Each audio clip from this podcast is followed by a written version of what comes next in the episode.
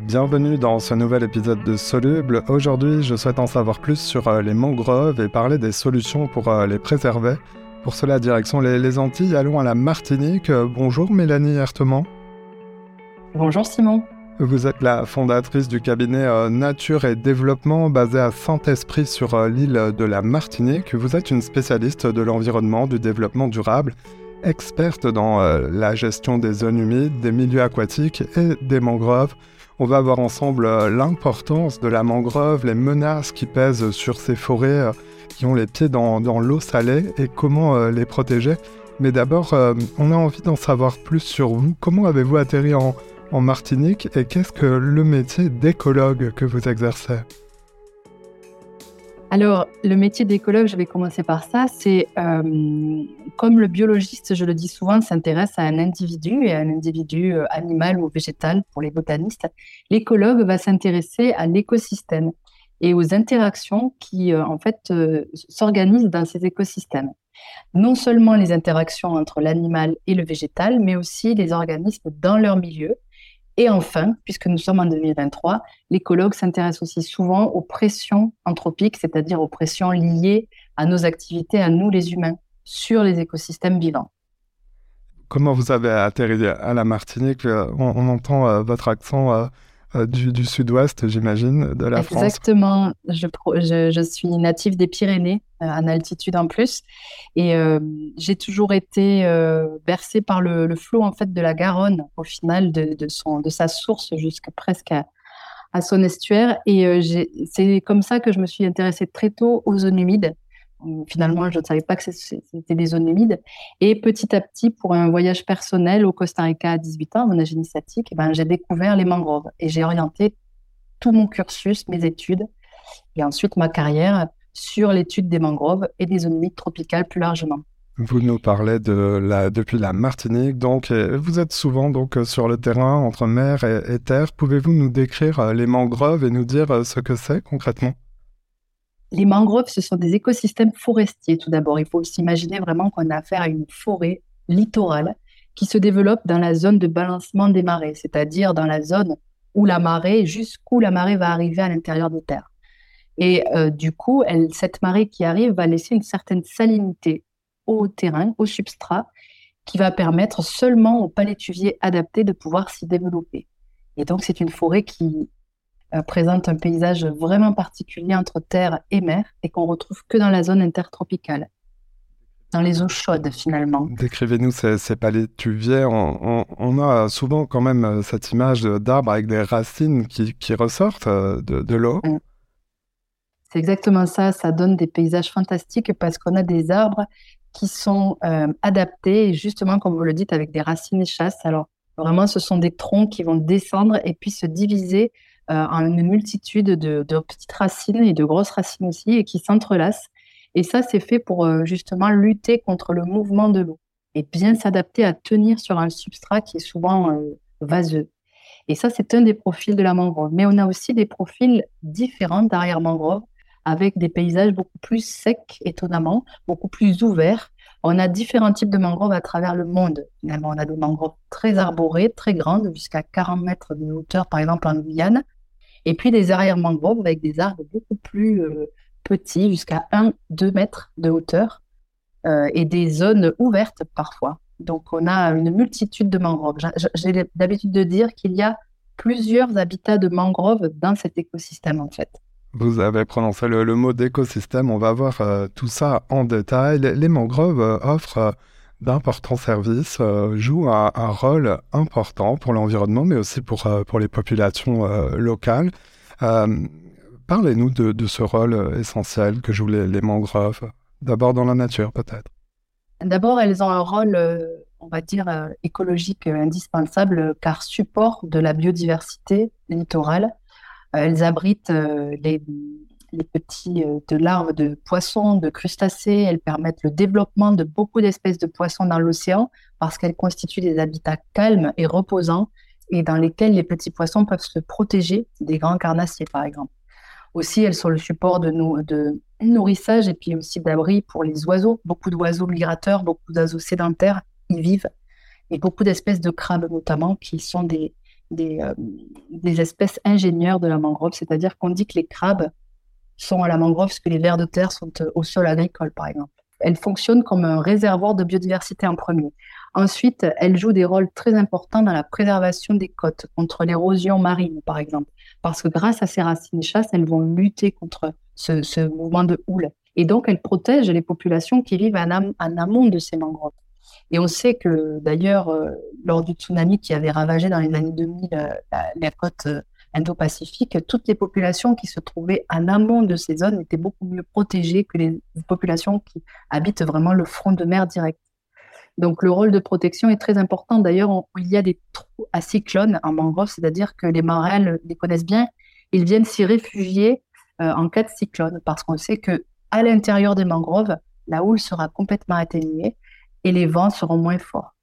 Donc préservation, euh, lieu de biodiversité, et aussi un rôle très important dans la lutte contre le changement climatique, c'est que ces mangroves sont, font partie de la grande famille des zones humides qui stockent énormément de carbone dans le sol et dans leur biomasse. D'ailleurs, les mangroves peuvent stocker jusqu'à cinq fois plus de carbone qu'une forêt amazonienne, par exemple. Donc, ce sont des écosystèmes très productifs et très, très, très euh, importants pour le stock de carbone au niveau mondial. Euh, expliquez-nous euh, comment ça fonctionne en quelques mots, ce, stockage de, de carbone. Lorsqu'on parle de changement climatique, on a souvent compris qu'il s'agit d'une élévation de la température. Et cette élévation de la température, elle est liée aux gaz à effet de serre. Pour faire un raccourci, un des gaz à effet de serre, c'est le CO2, le dioxyde de carbone. Et en fait, les écosystèmes naturels, notamment les zones humides, qui vont participer à fixer euh, finalement ce carbone, et, donc ce carbone ne va pas se relarguer dans l'atmosphère, participent à diminuer ce nombre de gaz à effet de serre dans l'atmosphère et donc participe à limiter l'augmentation de la température. Voilà, c'est une chaîne en fait de, processus. Et quand on dit finalement que les zones humides effectivement luttent contre le changement climatique, c'est en ce sens dans le stockage du carbone, soit dans le sédiment, soit dans la, biomasse végétale, c'est-à-dire les troncs, les feuilles, etc., qu'on participe à atténuer le changement climatique et donc l'élévation de la température. On pense euh, à la déforestation euh, des, grandes forêts comme la forêt euh, amazonienne, c'est le même fonctionnement, la même analogie. Les, mangroves sont, de véritables écosystèmes, mais elles sont des écosystèmes fragiles. Au plan mondial, elles régressent. En 50 ans, leur superficie a, diminué de, de 25 Qu'est-ce qui est en cause? Qu'est-ce qui les menace? Alors, au niveau mondial, il y a une diversité de facteurs. La première, c'est euh, effectivement la coupe, la déforestation pour un usage économique autre, type crevetticulture euh, de masse. Euh, donc là, j'entends, c'est souvent plutôt dans la partie indo-pacifique où effectivement beaucoup de mangroves sont utilisées et coupées pour en faire des bassins de crevetticulture. Mais comme au bout d'un moment, ces bassins vont être inutilisables, bah, simplement, on se déplace un petit peu plus loin dans la mangrove. Donc là, maintenant, il y a des solutions qui sont, qui sont trouvées pour essayer de faire de la crevette durable. Mais c'est vrai que quand on achète des crevettes en fait en sachet, il faut se dire que potentiellement, on participe à la déforestation des mangroves. Donc ça, c'est un premier point. Après, il y a des zones dans le monde où on utilise les mangroves comme ressource euh, de bois pour faire à manger. Donc il va y avoir différents niveaux d'impact. C'est-à-dire que c'est vrai que quand les populations socialement sont dans une démunie, en fait, il est très difficile d'aller, comment dire, euh, euh, avec un discours de préservation de la mangrove, parce que pour eux, c'est la substance, euh, voilà, pour, faire à manger. Ça, c'est les deux principaux, principaux facteurs. Dans les territoires les plus, les plus riches, on va dire, il y a une déforestation qui continue aussi pour parfois aménager le territoire. Donc là, c'est pas de la ressource première, mais ça va être vraiment de la construction, du remblai, on va vouloir étendre finalement euh, le territoire sur la mer. Donc ça, ça se passe encore euh, pas mal. On a aussi une pression sur les mangroves qui vont se faire au niveau d'un apport trop important en eau douce. Et ça, c'est lié à l'aménagement du territoire sur la partie terrestre. J'explique en deux mots, c'est que plus on va artificialiser les sols sur la partie terrestre, sur les, c'est-à-dire autour des rivières, euh, sur les champs, etc., moins on va permettre à l'eau de s'infiltrer dans le sol. Donc cette eau va ruisseler euh, jusqu'au bord de, mer. Et en fin de compte, en mangrove, la mangrove va recueillir trop d'eau douce par rapport à ce qu'elle a, euh, ce a normalement. Et donc là, on va empêcher à la mangrove de se, de se régénérer normalement. Voilà, ça, ça fait partie aussi des facteurs. Et ensuite, on a des facteurs de pollution, plastique, polluants, chimiques, etc., qui bien sûr vont aussi arriver jusqu'en mangrove et euh, vont causer des problématiques sur euh, notamment la faune qui habite la mangrove.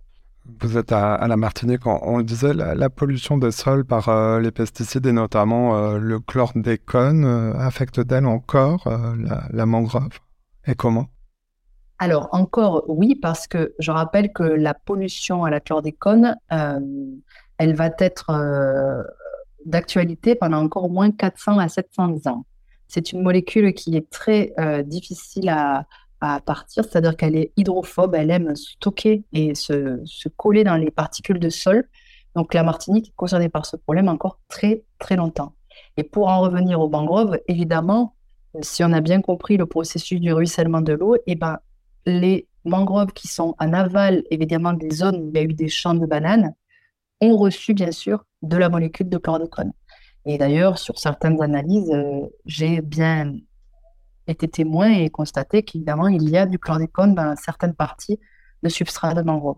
Alors, il y a une mobilisation euh, internationale et vous en faites partie pour euh, protéger, préserver, restaurer même parfois les, mangroves, on va, on va le voir en, détail.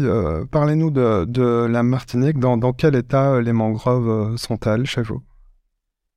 En Martinique, on a la chance maintenant d'avoir... on a quand même la chance d'avoir maintenant des mangroves qui sont assez bien préservées à force de sensibilisation, à force de préservation et d'achat aussi foncier au niveau du conservatoire du littoral pour vraiment acter cette préservation.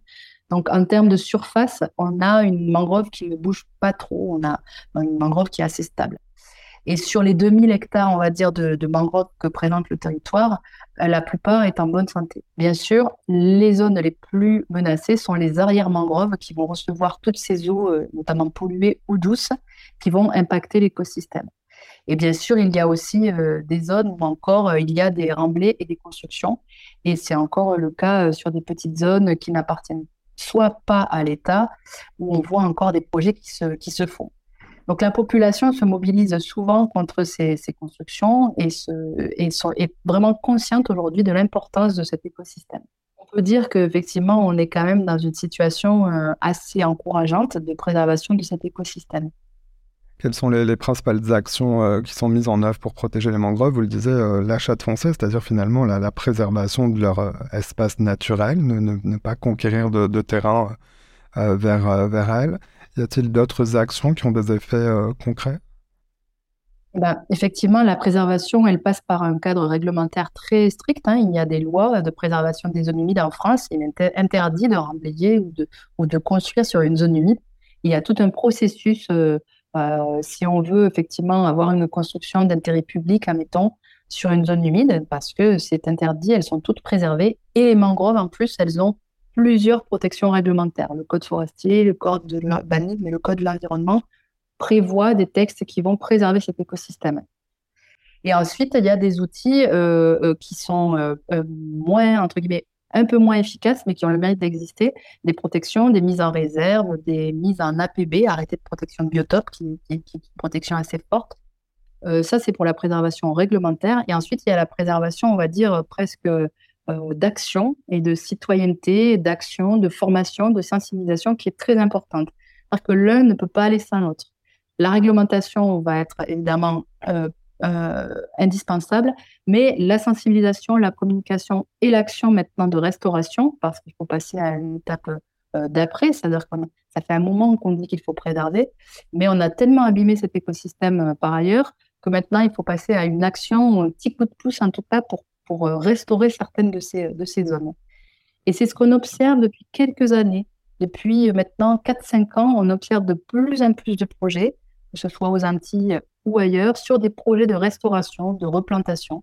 Il y en a aussi dans le monde entier. Hein. On connaît le grand projet, euh, par exemple au Sénégal, en Casamance, où il y a d'énormes projets portés par des femmes sénégalaises de restauration de mangroves. Mais dans nos territoires, il y a aussi beaucoup de, projets maintenant qui sont portés par des collectivités. Et je pense notamment à la ville du Lamentin, qui met en œuvre un projet de restauration d'arrière-mangrove depuis euh, maintenant quelques, quelques temps, où euh, vraiment c'est physique. On met des bottes on va sur le terrain. Et puis, on a, alors bien sûr, je dis ça, c'est raccourci. Hein. Avant ça, on a fait un diagnostic, on a regardé, on a fait un bilan, on a mesuré, on s'est posé la question de savoir quelles espèces on va replanter. Euh, on a mis en place des protocoles aussi euh, bien détaillés avant d'aller sur le terrain avec des arbres, pas pour ne pas non plus euh, faire n'importe quoi, n'importe comment. Et ensuite, on mobilise un maximum d'associations, d'agents, de citoyens, et puis on, donne de sa personne et on, participe à, replanter pour essayer de redonner un petit coup de pouce et un élan en fait à ces écosystèmes. Oui, parce que la restauration, c'est concrètement une action de, de, replantage. Je ne sais pas si c'est le, bon mot. Oui, c'est ça. Euh, on met euh, les mains euh, dans, la terre et donc dans, dans l'eau salée. comment réagissent les habitants Est-ce qu'ils participent à ces actions? Oui, il y a une volonté. Il y a de plus en plus de gens qui, qui veulent donner du temps. Ils savent forcément comment. Et donc, il y a, je, parle pour notre écosystème, mais par exemple pour des projets de restauration de mares qu'on mène aussi beaucoup sur les Antilles, beaucoup de gens souhaitent participer maintenant. Et ça, c'est assez nouveau. Ils se rendent bien compte, en fait, que il y a sa pratique individuelle, diminution de consommation de l'eau, etc. au quotidien, mais les gens maintenant ont de plus en plus envie de donner du temps pour, pour la restauration. Et ça, c'est encourageant. Mais ce qui est plus encourageant encore, c'est que les organismes publics prennent à bras le corps ce sujet, en fait. Et moi, ce qui m'encourage le plus, bien sûr, c'est l'envie citoyenne, hein, ça c'est très important, mais c'est aussi de voir qu'il y a des communes, euh, Lamentin, Sainte-Puce, enfin, il y en a plein, qui euh, ont leur service d'environnement et leur service technique, et du coup, qui sont suivis par les élus, euh, à l'œuvre, et qui ont envie de, mettre en, en, action, en fait, ce genre de projet qui font des démarches pour avoir des subventions et pour pouvoir vraiment euh, agir en ce sens. Ça, c'est très encourageant. Quels sont les, conseils que vous donneriez aux habitants et aux touristes pour euh, agir comme des alliés de la, mangrove au niveau individuel? Est-ce qu'il y a des conseils spécifiques ou c'est euh, un peu comme ailleurs dans la nature? Alors, c'est un petit peu comme ailleurs dans la nature, il y a les grands principes de base, on ne jette rien, on ne cueille rien, on respecte un maximum, on reste dans les sentiers, par exemple, on évite d'aller à l'intérieur des terres pour ne pas trop impacter, on évite de faire du bruit pour le dérangement, etc. Ça, ce sont les principes généraux. Après, il y a euh, le contexte ici euh, marin qui fait que pour le tourisme, il y a quelque chose de très important, c'est la crème solaire. Ça paraît euh, petit ce que je vais vous dire, mais c'est très grand. C'est-à-dire que l'utilisation massive de crème solaire, et on en utilise des litres au final en Martinique, puisque c'est quand même une destination touristique, euh, cette crème solaire se retrouve directement dans l'eau et elle est très toxique pour les, espèces aquatiques, les coraux notamment. Et les coraux et les mangroves sont des écosystèmes interdépendants. L'un ne va pas sans l'autre. Et finalement, euh, il existe des solutions. On n'est pas en train de dire qu'il faut se mettre en train de, de cramer au soleil, c'est déjà d'utiliser des crèmes solaires minérales. Ce sont les crèmes solaires qu'on utilise pour les femmes enceintes et les bébés. Donc, ça veut dire qu'elles sont très, très protectrices. Évidemment, elles sont un petit peu plus blanches, etc., moins esthétiques peut-être. Mais bon, il faut y passer. Donc, ces crèmes solaires minérales pour les peaux qu'on ne peut pas recouvrir. Et puis, utilisation de l'ICRA pour le reste du temps. Parce qu'en fait, ça paraît euh, euh, anecdotique ce que je raconte, mais en fait, c'est un vrai impact de pollution. Voilà. D'autre part, euh, éviter d'utiliser des, savons et des gels douche quand on prend la douche sur les douches euh, littorales. Ça, c'est très important aussi parce que ça ne rentre pas dans un système d'assainissement. Ça va directement dans le milieu. Donc euh, voilà, le, touriste, il peut, par des petits gestes comme ça, et même les habitants de la Martinique d'ailleurs, avoir un vrai impact sur, sur l'environnement. Et ensuite, évidemment, il, la première chose, c'est de, s'intéresser. Et ça aussi, il y a une modification de l'envie des touristes. On a de plus en plus de touristes qui viennent pour aussi voir justement ces écosystèmes et l'intérieur du pays et qui ne font plus une consommation de plage de masse, mais qui veulent avoir ce qu'on appelle euh, l'accès au tourisme vert, à l'écotourisme. Donc il y a énormément de, jeunes ici qui se sont euh, formés et qui sont des éco-guides très intéressants et responsables et qui vont faire visiter ces écosystèmes de façon respectueuse du réchauffement climatique à, la crème solaire. Merci, c'était très, très concret, passionnant. Euh, Mélanie euh, Hertman, euh, merci pour toutes ces informations et merci d'être passée dans Soluble. Avec plaisir, merci pour cette invitation. Voilà, c'est la fin de cet épisode. Si vous l'avez aimé, notez-le, partagez-le et parlez-en autour de vous. Vous pouvez aussi nous retrouver sur notre site internet csoluble.media. À bientôt.